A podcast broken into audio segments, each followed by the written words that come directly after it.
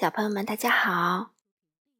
糖糖妈妈今天继续带来美国作家莱曼·弗兰克·鲍姆的《绿野仙踪》这本书里的插图由西班牙的茱莉亚·萨达绘，马爱农翻译，云南人民出版社出版。上一次呢，我们讲到了多罗西他们穿过了一大片罂粟花田，浓烈的香味儿。让多罗西和托托都睡着了。稻草人和铁皮伐木工因为没有血没有肉，所以不会被罂粟花影响。他们抬着多罗西和托托往外跑，但是狮子呢，就倒在了离罂粟花出口很近的地方了。狮子能不能走出来呢？我们今天继续读第九章《田鼠女王》。我们离黄砖路可能不远啦。稻草人站在小女孩身边说：“因为现在差不多到了河流把我们冲走的地方。”铁皮伐木工刚要回答，突然听见一声低吼。他转过脑袋，看到一个奇怪的野兽冲过草地。朝他们扑来，那其实是一只很大很大的野猫。伐木工认为它准是在追赶什么东西，因为它的耳朵紧紧贴在脑袋上，嘴巴张得大大的，露出两排丑陋的牙齿，两只眼睛像两个燃烧的火球。等野猫跑近了一些，铁皮伐木工才看清它前面跑着一只灰色的小田鼠。他尽管没有心，也知道野猫想要咬死这么一只漂亮的、柔弱温和的小动物是不对的。于是，伐木工举起斧头，在野猫跑过时，嗖的一斧头砍下去，野猫脑袋就跟身体分了家，变成两截，滚落到伐木工脚边。田鼠从敌人的追捕中被解救出来了。他停住脚步，慢慢走到伐木工面前，用又尖又细的小声音说：“哦，谢谢你，非常感谢你救了我的命。”“呃，请求你别说这件事儿了。”伐木工回答道。“你知道吗？我是没有心的，所以格外留心去帮助所有那些需要朋友的人，尽管那也许只是一只老鼠。”只是一只老鼠，小动物气愤地喊了起来：“哎呀，我是女王呀，是所有田鼠的女王。”哦，是吗？伐木工说着，鞠了一躬。所以你救我一命，实在是做了一件既勇敢又了不起的事情呢。女王接着说。就在这时，几只田鼠用它们的小短腿快速地跑了过来。一看见他们的女王，就喊道：“哦，陛下，我们还以为您被咬死了呢！您是怎么逃脱那只大野猫的？”他们在小女王面前深深的鞠躬，身体都快倒立起来了。是这个滑稽的铁皮人杀死了野猫，救了我一命。女王回答。从今往后，你们都必须效忠于他，服从他每一个小小的愿望。遵命！所有的田鼠用尖利的小嗓音齐声喊道。突然，他们匆匆忙忙朝四面八方跑去，因为这时候托托从梦中醒来了。他看到身边有这么多田鼠，开心的大叫一声，纵身。跳到他们中间。托托在堪萨斯的时候就总爱追老鼠玩，他觉得这样做没什么不好。铁皮伐木工一把将小狗狗抱在怀里，搂得紧紧的，同时对田鼠们喊道：“回来，回来，托托不会伤害你们的。”田鼠女王从草丛中探出她的脑袋，用胆怯的小声音问道。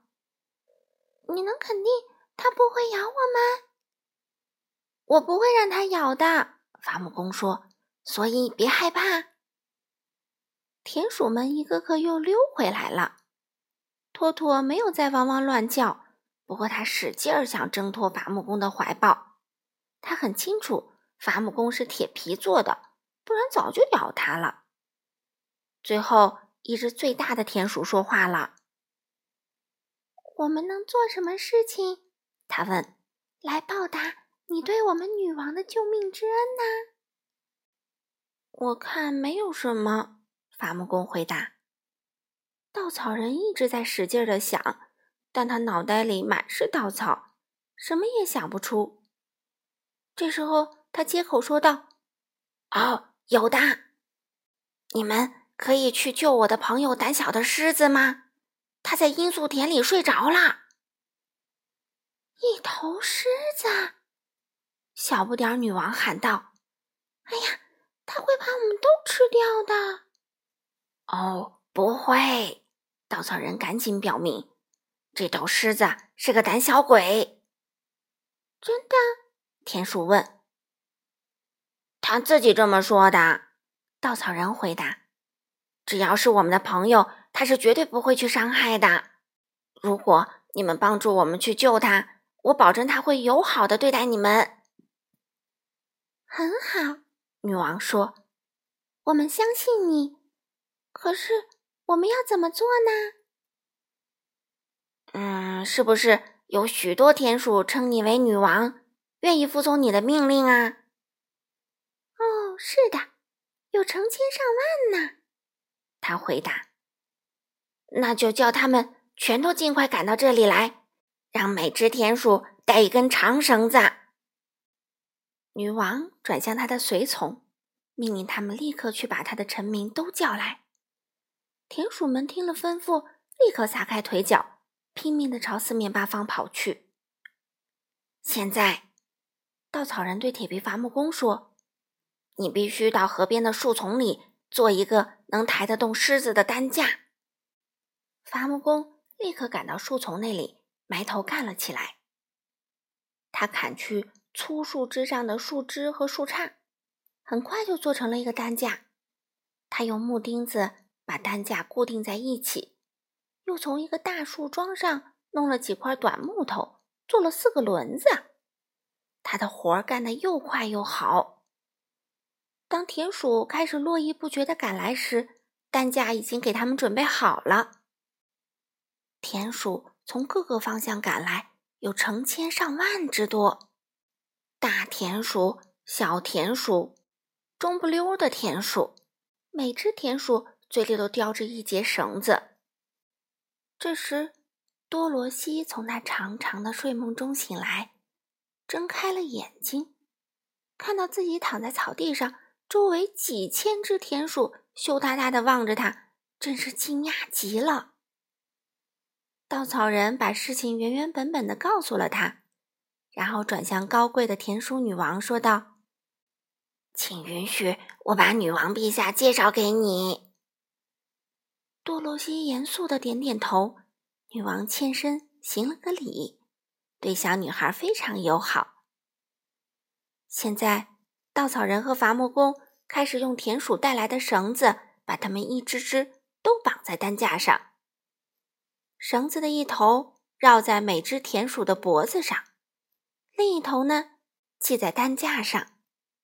当然啦，这担架比任何一只要拉它的田鼠都大一千倍。但是，当所有的田鼠都套上绳子后，就能轻松地拉动它啦。就连稻草人和铁皮伐木工也能坐在担架上，被那些古怪的小马驹儿迅速拉向狮子睡觉的地方。